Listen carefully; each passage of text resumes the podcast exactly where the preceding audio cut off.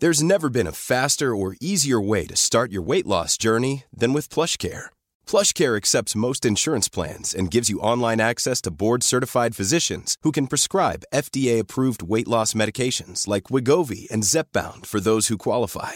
Take charge of your health and speak with a board-certified physician about a weight loss plan that's right for you. Get started today at plushcare.com slash weight loss. That's plushcare.com slash weight loss. plushcare.com slash weight loss. Heraldo Podcast, un lugar para tus oídos.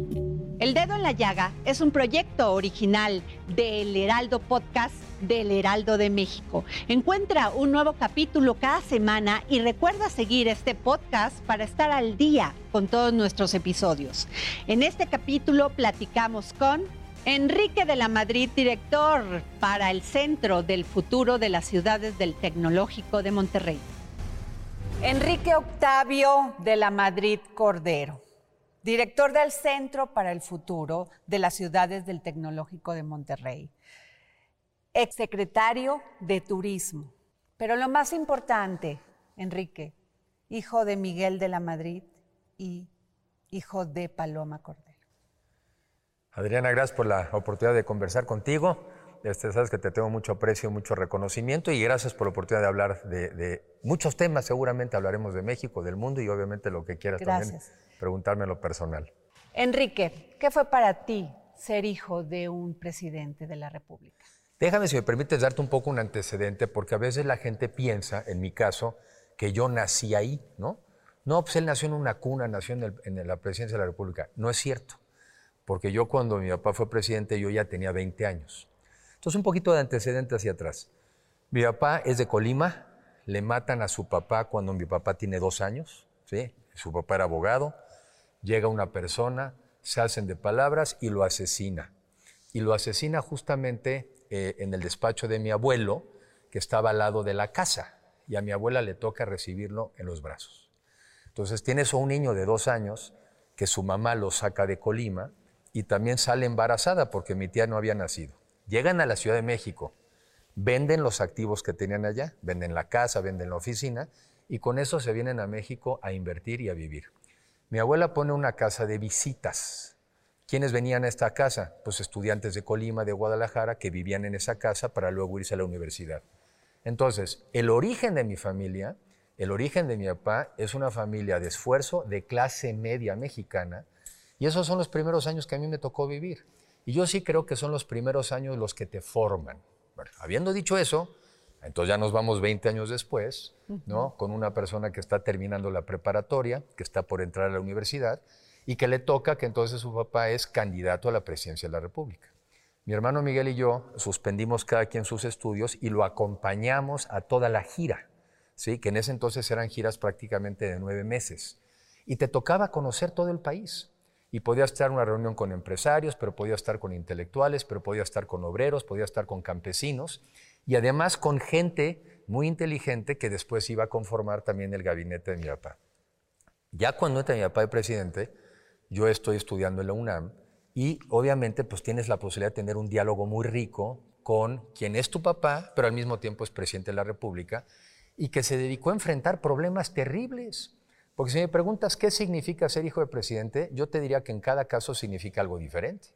Porque primero, cada familia presidencial es diferente y a cada una le toca un entorno diferente. A la nuestra nos tocó una crisis económica terrible. En el final del sexenio del presidente López Portillo, la expropiación de la banca, la caída de los precios del petróleo, ¿sí? la casi quiebra del país y por lo mismo un aumento de los precios de la inflación muy fuerte. Mucha gente con ánimo, una de desconocimiento, pero con ánimo de crítica, dicen, es que es la administración de la época de tu papá de la inflación. Sí, lo que no saben es que ya veníamos con el final del sexenio anterior, pues con una crisis y con una inflación. ¿Qué le toca a él y qué te toca a ti como hijo ver? Te toca ver una crisis económica, la necesidad de conciliar a un, país que estaba peleado, ¿eh? estaba también enfrentado, te toca ver también, siguen caídas de los precios del petróleo, me toca ver los terremotos del 85, la caída de la bolsa del 87. Entonces tú estás como joven universitario, pero también absorbiendo y viviendo este país, pero al mismo tiempo la enorme oportunidad de hacerlo con un hombre inteligente, responsable y que lo más importante para él siempre fue su país antes que él. Eso es lo que yo viví. Eso es lo que a mí me tocó vivir como hijo de, de un presidente y querer y entender este país o empezar a entenderlo desde entonces y desde muy joven. ¿Qué valores? ¿Qué valores admirabas de tu papá? Mira, la primera yo creo que la, varios, son muchos. Una, la serenidad, la entereza para enfrentar lo que viniera. Y seguramente le tocó, pues desde que de los dos años perdió al papá. Entonces, la capacidad de enfrentar con serenidad lo que viniera. Eso es algo muy importante. El respeto. Siempre fue una persona que a su equipo, que también otro valor es rodearse de la mejor gente posible, ¿no? No solamente de los amigos, obviamente tiene que ser gente de confianza, pero rodearte de la mejor gente posible. Y otro tema muy importante, escuchar. Él era una persona que oía, veía, escuchaba la deliberación y luego decidía. Otra cosa muy importante, la autocrítica. Saber esto no me está saliendo bien, ¿sí? Y reconocerlo. Eso es importantísimo en la vida porque porque cuando tú no tienes la capacidad de reconocer tus errores, pues si estás acertando, qué bueno, pero si te estás equivocando, y más como presidente de la República, estás dañando a millones de personas. La honestidad. A mí me consta haber vivido con una persona honesta que salió de su casa, pasó por la presidencia, regresó y murió en la misma casa donde vivía antes.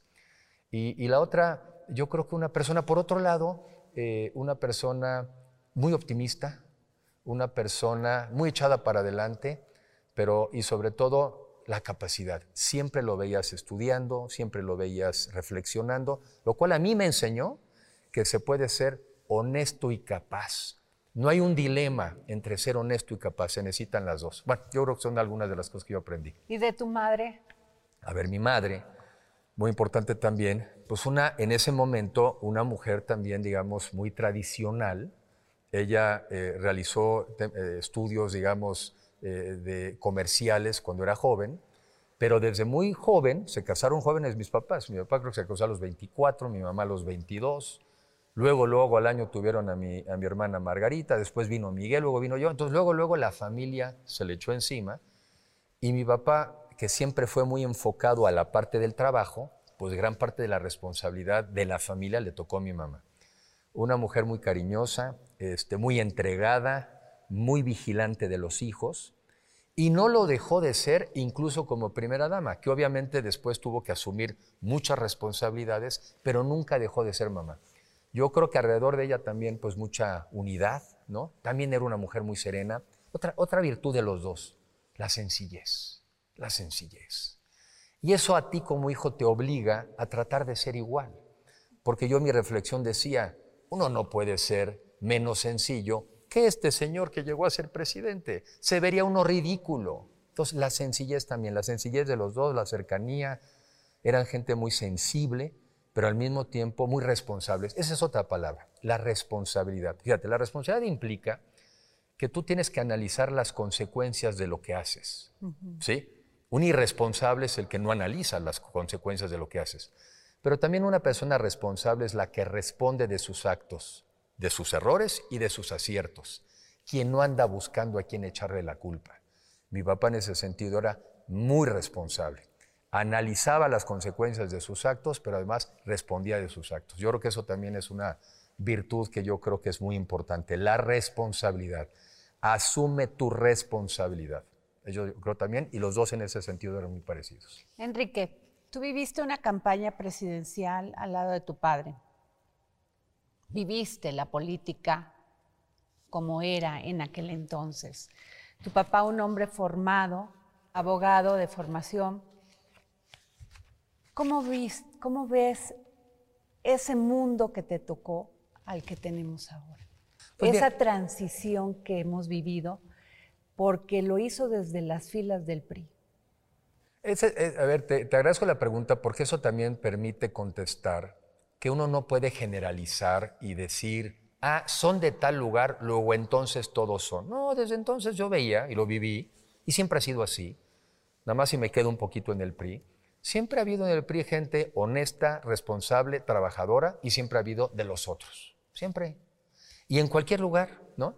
Entonces, cuando a ti te quieren poner una etiqueta, pues más bien hay que subetiquetar. ¿De cuáles me estás tú diciendo?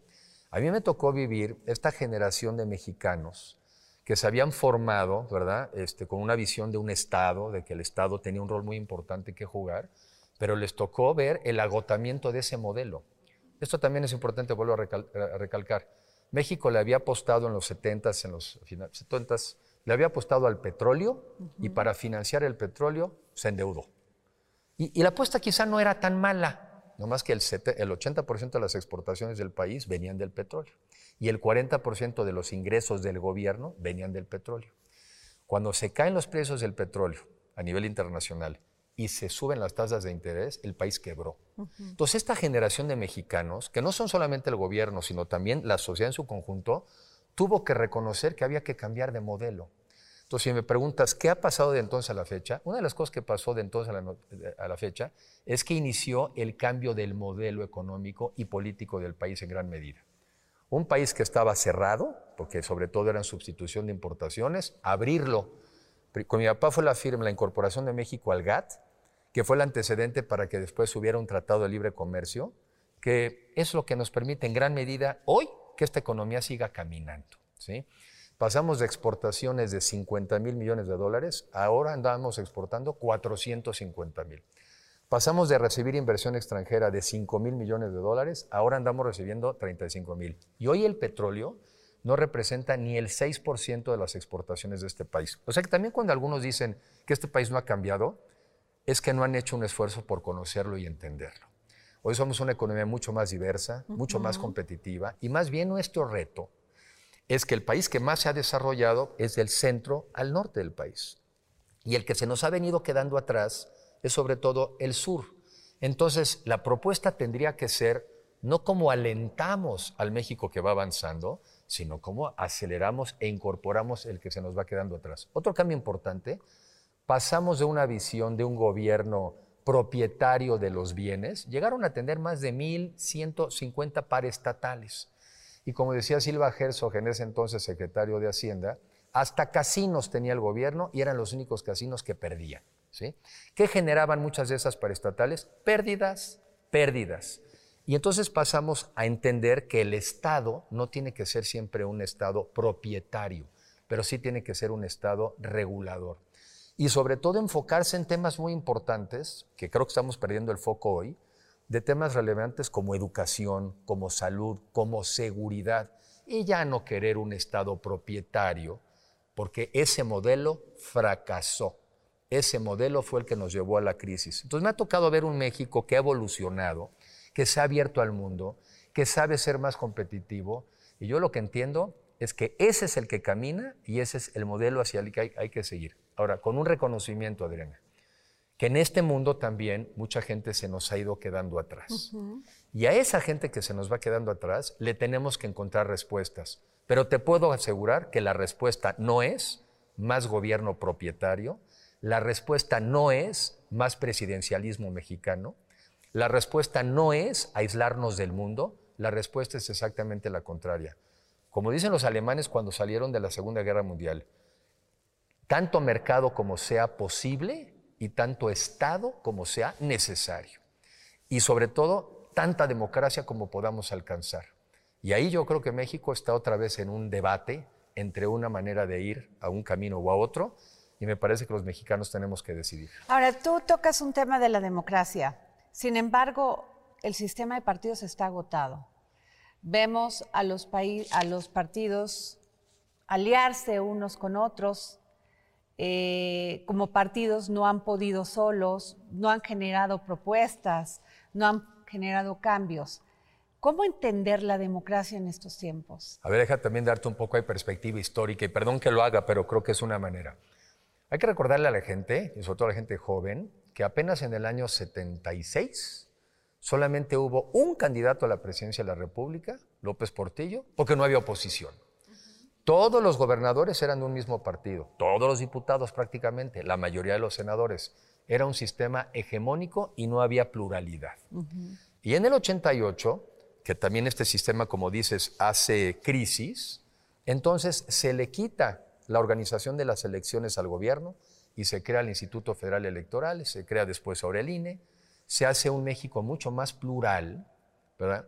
Y entonces empieza a haber un juego más dinámico. Hoy nadie nos puede decir, como sí nos decían en ese entonces, que no teníamos un sistema democrático. Entonces, primer tema, había un avance espectacular entre un sistema hegemónico donde solamente había un partido en el poder a una lucha de más competidores. Más bien la pregunta es cómo vigorizamos también nuestros partidos políticos. Y esta crisis eh, no es de México, es del mundo. Hay un desencanto con la política en general, entre otras cosas, desde mi punto de vista, porque no están encontrando los resultados que se esperan. Y entre otras cosas, Adriana, es que porque muchos resultados hoy en día ya no vienen solamente de los gobiernos locales. Te pongo ejemplos. Oye, el combate al cambio climático, ¿lo puede resolver un alcalde? ¿Lo puede resolver un gobernador? ¿Lo puede resolver un presidente de la República? No, es un problema internacional. Ah, pero la gente en las campañas oyó que sí se iba a resolver y después no se resolvió. La migración. ¿La migración es un problema que puede resolver apenas solamente un país o es un tema que también tenemos que analizar de una manera más integral? El crimen. Una buena parte del crimen hoy es un crimen organizado. Son organizaciones globales. Entonces, yo más bien lo que diría es cómo vigorizamos otra vez la política para que sirva a resolver los problemas. Esa es una. La otra, en México no es que no haya oposición, lo que pasa es que el gobierno actual es tremendamente eficaz para cubrir todos los espacios de comunicación. El otro en una muy buena entrevista que le oía yo a Beatriz Paredes, hablaba un poco de eso. A ver, yo que le trato de dar más seguimiento de repente, oye, qué buena expresión y qué, qué mensaje tan profundo tuvo Beatriz.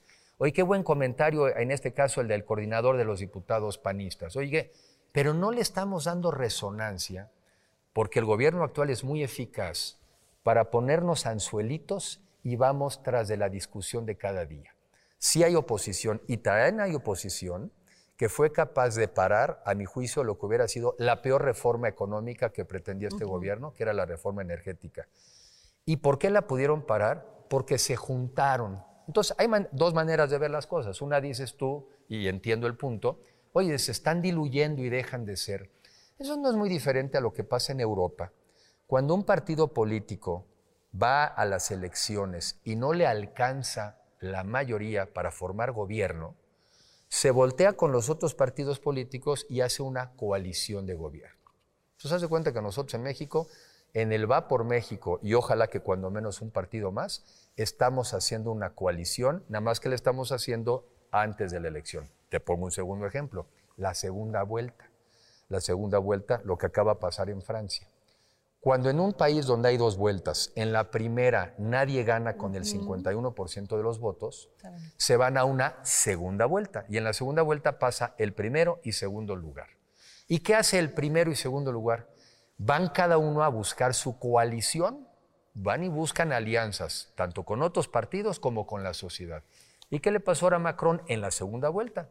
Ganó con el 57% y Le Pen perdió con el 40%. Haz de cuenta que va por México, es la segunda vuelta mexicana. Entonces no veamos como una debilidad el que haya partidos que se estén juntando para competir. Al revés, me parece una actitud de realismo político, de decir, no nos alcanza ahorita, pero nos estamos enfocando en aquellas cosas que sí estamos unidos y yo los veo unidos por lo menos en dos cosas. Incluso le llaman pragmatismo político. Pero un pragmatismo en la vida no es un defecto si al, si al final del día defiendes valores relevantes. Yo creo que estamos defendiendo cuando menos dos. Un modelo económico que dé resultados, que crezca la economía, que combata la pobreza y combate el hambre, cosa que el gobierno actual no está pudiendo atender por más que diga cosas. Y lo segundo, ¿qué nos une? Defender la democracia.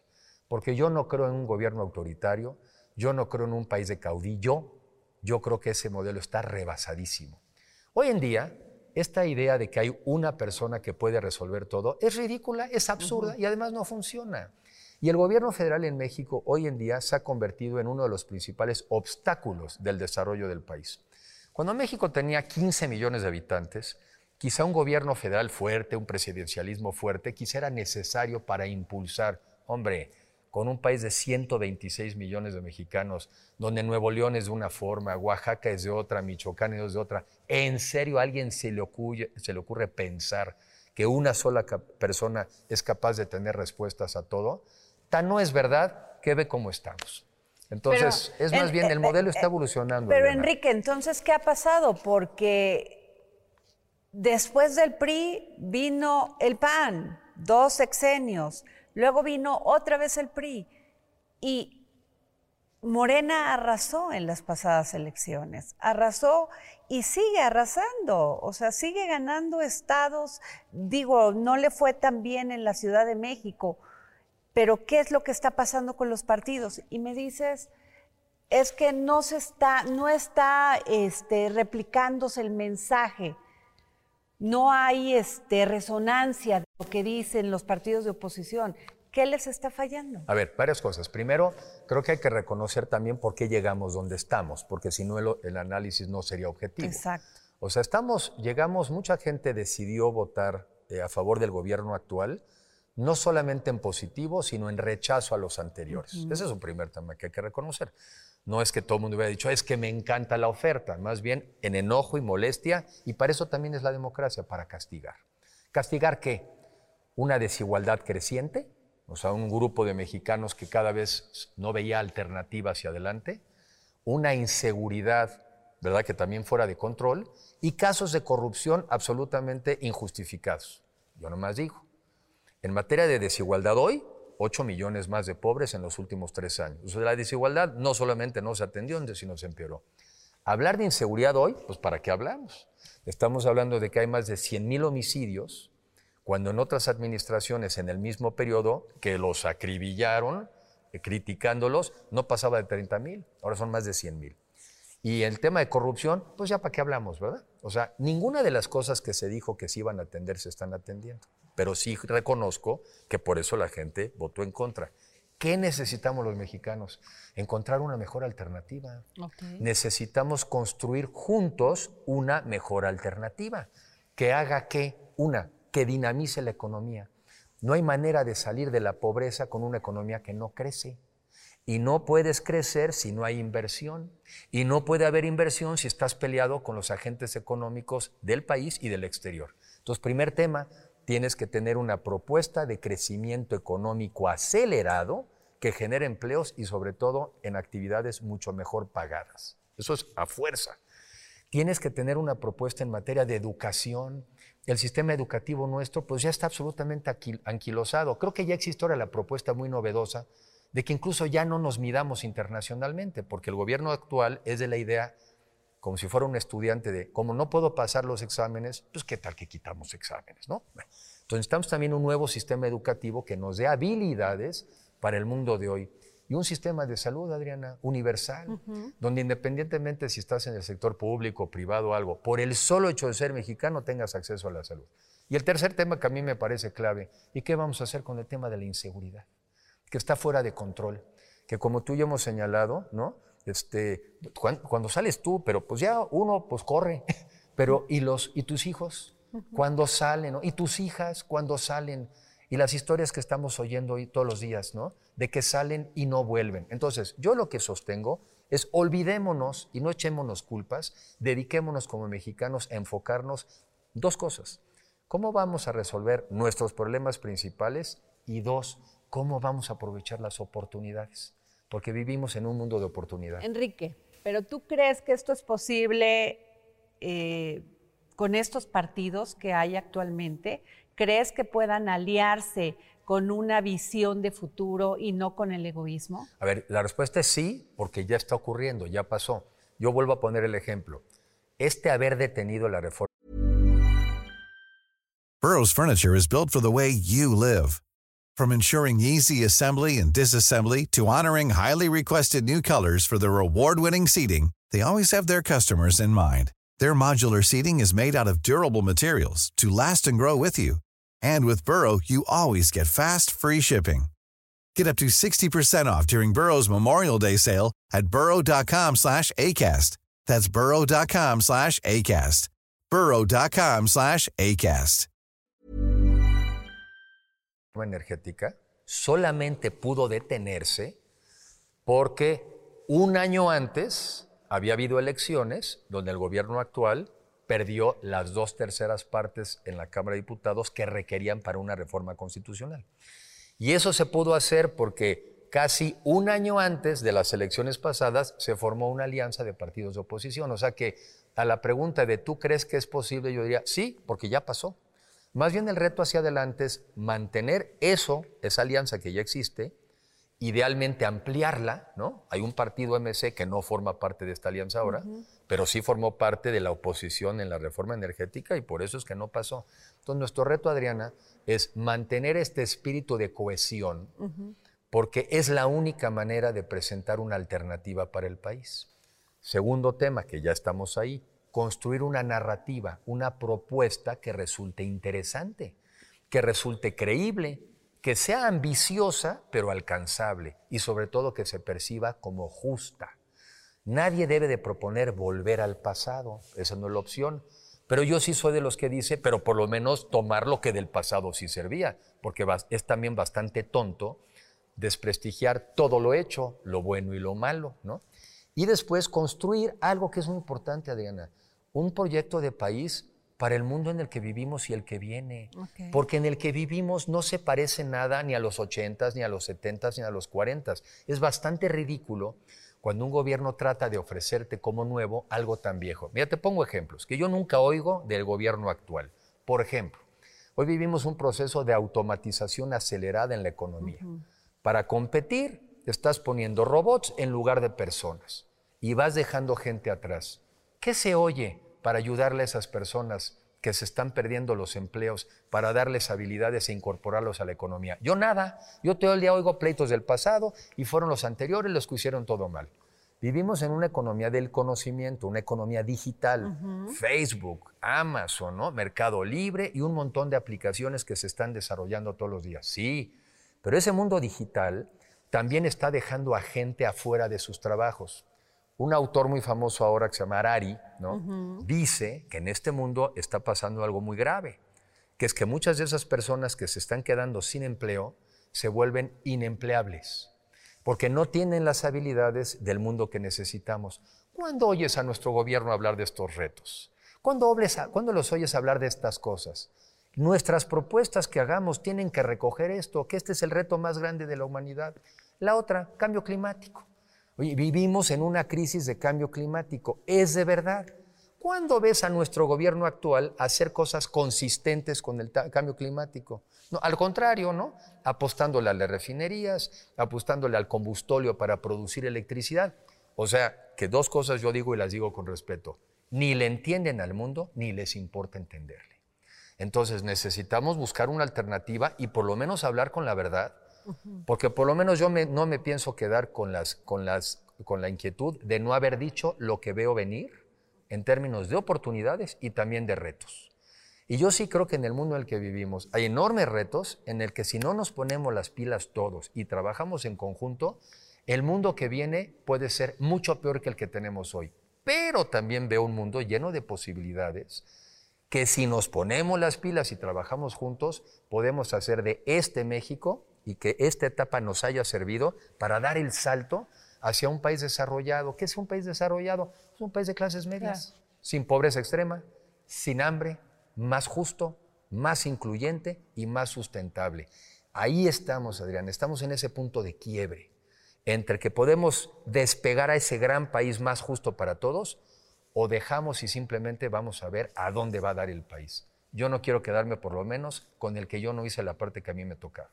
Y ahí me queda muy claro porque tú has expresado que te gustaría ser candidato presidencial.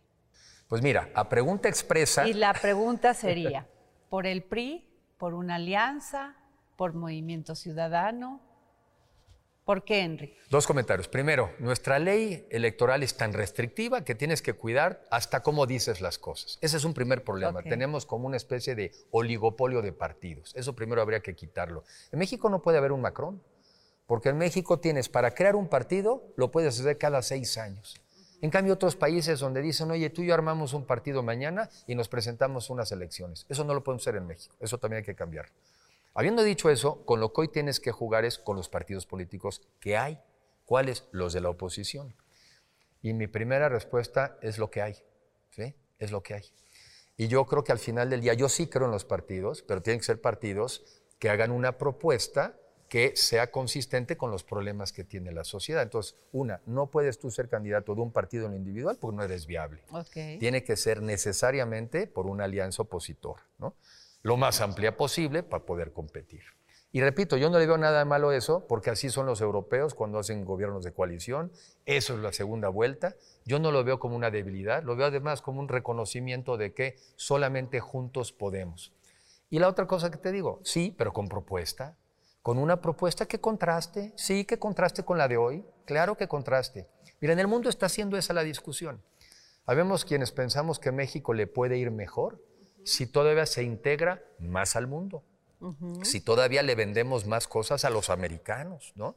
Si todavía traemos más turistas de afuera, si desarrollamos nuestra industria minera, nuestra agricultura, ¿no? Si desarrollamos el turismo, pero con el mundo. México, por más grandote que sea, es el 1.5 del tamaño de la economía del mundo. O sea, de una economía de 100, México vale 1.5. Tenemos tanto que ganar si estamos dispuestos a competir más. Pero ahí dice el presidente Andrés Manuel López Obrador que eso es tener una visión neoliberal, que se olvidaron del México de adentro, del México de la agricultura, del México de los pobres, del México real. A ver, ¿tú qué piensas? Dos cosas. Primero, las caricaturas son malísimas. Fueron, fue muy buen discurso para ganar una elección, pero ha sido malísima propuesta para gobernar. Hay que irse a los hechos. A la gente la tienes que evaluar no por lo que dice, sino por lo que hacen. Ocho millones más de pobres en, un, en una propuesta que no es neoliberal. 16 millones de mexicanos que se quedaron sin seguro popular. Ah, porque como era neoliberal, pues ahora hay 16 millones de mexicanos sin acceso a la salud. Como eran neoliberales, seguramente las guarderías dejaron a las mujeres desatendidas, donde no pueden dejar a los hijos para ir a trabajar. Les quitaron las estancias infantiles. Perdón, lo digo con respeto. Esas caricaturas a mí me parecen muy bobas, muy bobas, porque entonces no nos ayuda a las personas a entender las complejidades del mundo.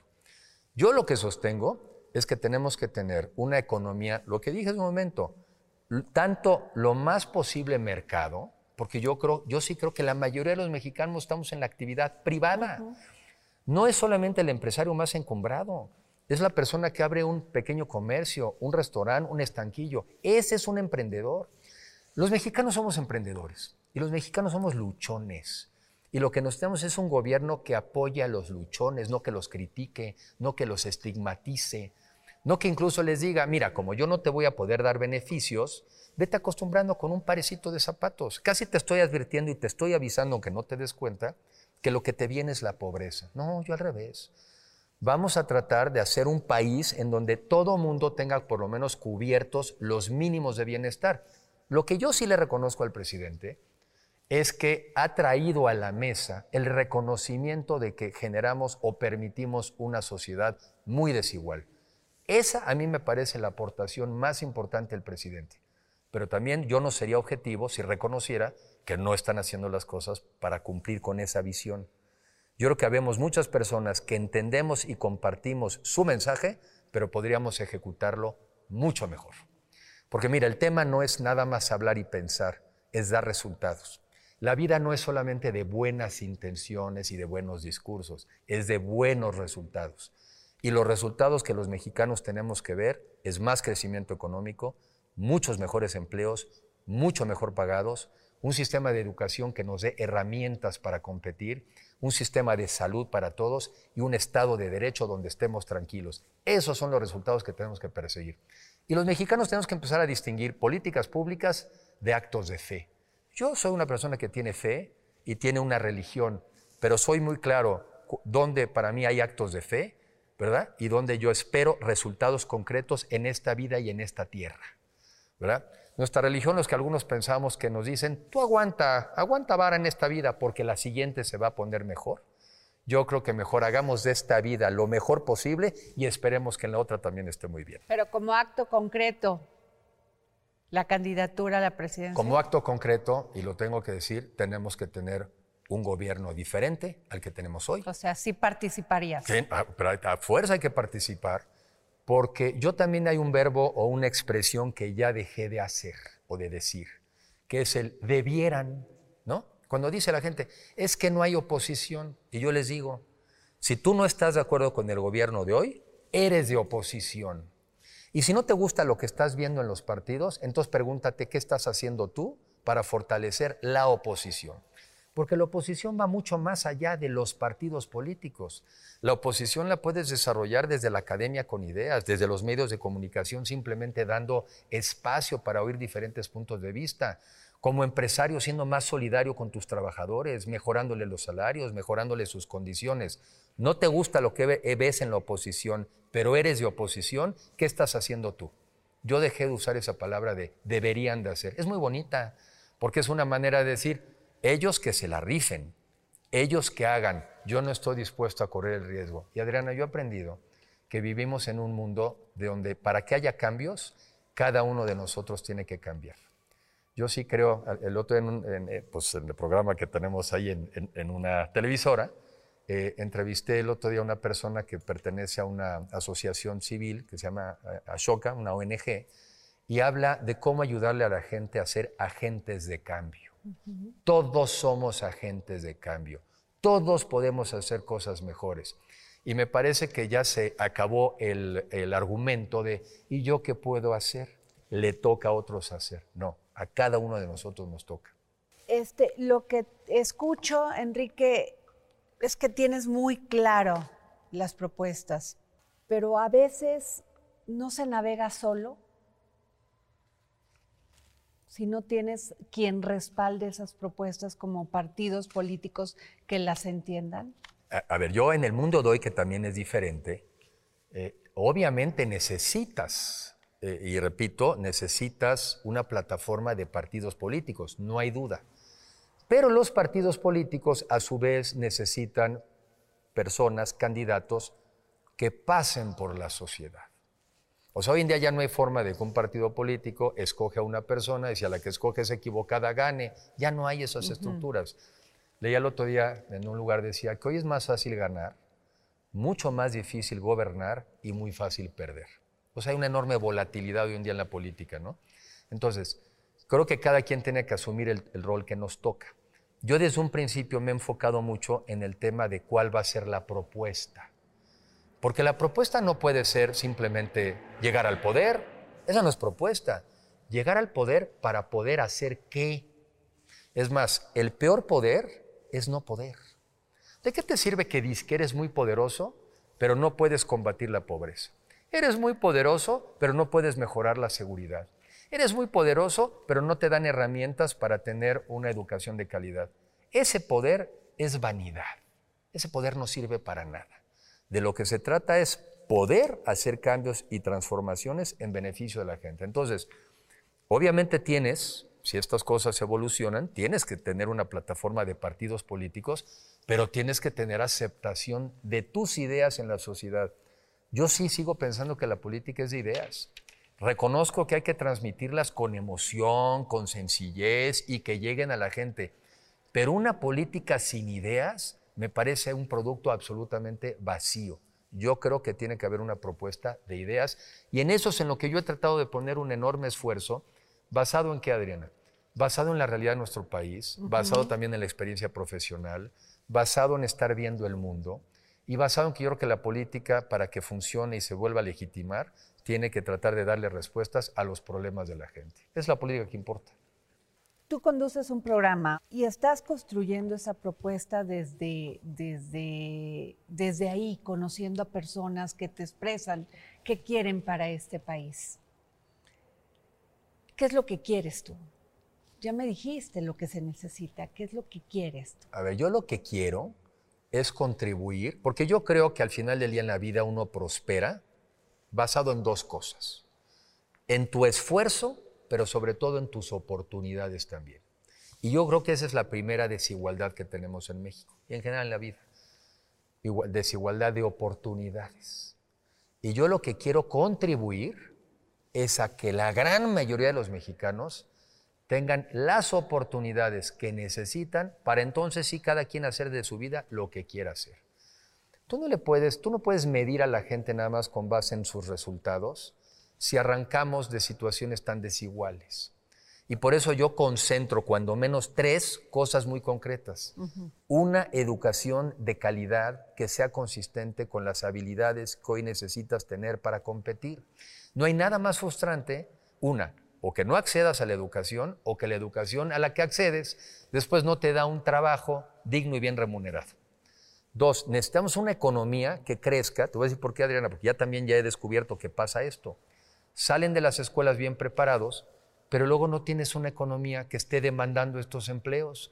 Porque salvo ciertas excepciones, tenemos una economía muy chiquita, muy poco sofisticada. No necesita tantos abogados. Esta economía no está demandando tantos expertos en sistemas. Esta economía no está experta. No, pues que tengas una economía que, que cuando salgan de alguien de alguna preparación se los estén peleando. Y si se los pelean, subirán los salarios. Otra, un sistema de salud universal para todos los mexicanos. En esta pandemia que vivimos, en la parte más crítica de la pandemia, si tú tenías COVID y te tenían que entubar e ibas al IMSS, tenías 60% de probabilidades de morirte. O sea, tú entrabas con el 60% de probabilidades de morirte. Y si tú ibas a un hospital privado, bajaba a 20. Entonces, como una tómbola, oye, ¿tú de qué mexicano eres? ¿De los que te tocó 60% de probabilidades de morirte o de los de 20? Eso es inaceptable. Entonces, yo creo profundamente, porque, porque así lo viví yo, de que lo que te hace gran parte de la diferencia es que tengas oportunidades. Y yo creo que eso es lo que necesitamos en México, emparejar las oportunidades. ¿Yo qué quiero? Aportar a eso. Aportar a que seamos un país de muchas más oportunidades. ¿Y quién más? Pues quien menos las tiene, quien menos las ha tenido. Por eso a mí no me gustan cuando les, les cuentan cuentitos es que tú estás mal, porque si hay unos cuates que le han hecho todo para que te vaya mal y tú nomás confía en mí, y por, cierto, vota por mí y, yo te voy a atender. Oye, pero te estoy dando herramientas para competir en el mundo, te estoy contando la verdad, te estoy diciendo lo que necesitas. No, no te lo estoy diciendo. Simplemente te estoy contando un cuento para que tú confíes en mí y yo puedo hacer lo que quiera. Yo no creo en eso. Y me parece francamente ofensivo y no funciona. Este país, para el tamaño que tiene, para la vecindad que tiene con los Estados Unidos, para la población joven que tiene, tendríamos que ser mucho más país y tendríamos que tener muchos menos niveles de pobreza y más desarrollo. Eso es lo que yo quiero, contribuir a eso, eso es lo que yo quiero. Las mujeres, Enrique, las mujeres en México. Violencia, violencia contra las mujeres, falta de equidad. Si tú llegaras a ser candidato para la presidencia de la República, ¿qué les ofrecerías a las mujeres? Yo te diría que desde ahora, lo primero te voy a decir que, lo primero, como hombre, empatía con su causa. ¿sí? Que yo sé que en el caso extremo, en el extremo, hay mujeres que no quieren que los hombres participemos porque incluso consideran que eso también es un acto de dominio. Y las entiendo, pues están ya tan, muchas de ellas tan marginadas que dicen, hasta el discurso nos van a quitar. Yo no creo en eso si las mujeres reclaman actitudes machistas de los hombres, pues yo espero que sean solidarias o que nos dejen ayudar a los que no tenemos esas actitudes. La mujer es violentada, este, estigmatizada desde que nace, en muchos lugares, ¿no? A ti te toca cuidar a tus hermanitos. En muchos lugares, si tienes que escoger quiénes estudian, no, pues le toca al hombre, a ti no te toca. En un muy buen libro que leí de, de una filósofa americana, La monarquía del miedo, Muchos hombres asumen de entrada que la mujer está hecha para servir al hombre. Y por eso no entienden que pueda haber mujeres que te están compitiendo en el mercado laboral. No lo entienden porque en su cabeza estaban hechas para servirle al hombre. Y ahí empiezan los actos también de violencia. Oye, si esta mujer estaba hecha para servirme a mí, ahora resulta que hasta me quitó el empleo, ahora me resulta que, que hasta me compite. Las mujeres hoy reciben entre 15 y 30% ingreso más bajo a, a, trabajo igual. Y ya vámonos a los extremos, ¿verdad? La violencia física y los feminicidios. Yo como lo veo, yo soy una persona que en lo personal cree absolutamente en la igualdad entre el hombre y la mujer. Y también creo que más bien, como hay un rezago, tenemos que prestarle más atención a las mujeres. Mira, en la parte política se ha avanzado más. Ya tienes la paridad de género. O sea, ya tienes el mismo número de candidaturas este, en diputaciones, bueno, ya hasta en gobernaturas, ¿no? Este, hombres y mujeres. Pero todavía en la sociedad en su conjunto no es el caso.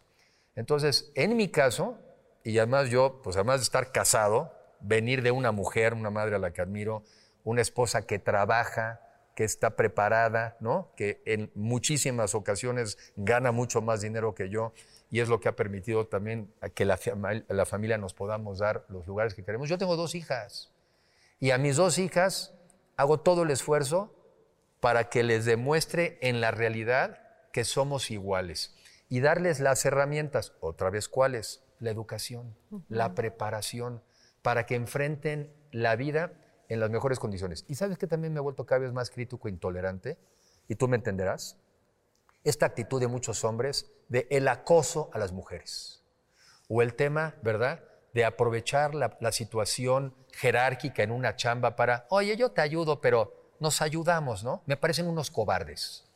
Y me parece que esas son actitudes que tenemos que rechazar en las empresas y donde nos las encontremos. Yo no me puedo imaginar una hija que tenga que estar tolerando al jefecito que se le está insinuando, ¿no? O a la persona que le está eh, dando a entender que es por ahí. Y ese es el México que seguimos viviendo hoy en día. Me parece ofensivo. Entonces creo que te queda claro que para mí es un tema muy importante. Enrique, de aquí al 24 faltan un año y medio. ¿Qué va a hacer Enrique de la Madrid en este año y medio? Pues seguir trabajando, seguir trabajando con estas ideas, con estas propuestas, no entrar al jueguito de la polarización, convencernos de que tenemos que unirnos. Yo creo que debemos de entrar a una etapa donde hablemos los mexicanos de nuestros problemas y las alternativas de solución. O sea, que ya pasemos ahora a la siguiente etapa que es ¿y cómo debería ser nuestro sistema educativo? ¿Y cómo debería ser el sistema de salud? ¿Y cómo podríamos vigorizar una economía? También en el Inter, seguir parando cosas que le pudieran hacer daño al país. También. Si quisiera venir una reforma en materia electoral para desactivar o debilitar al INE, en contra.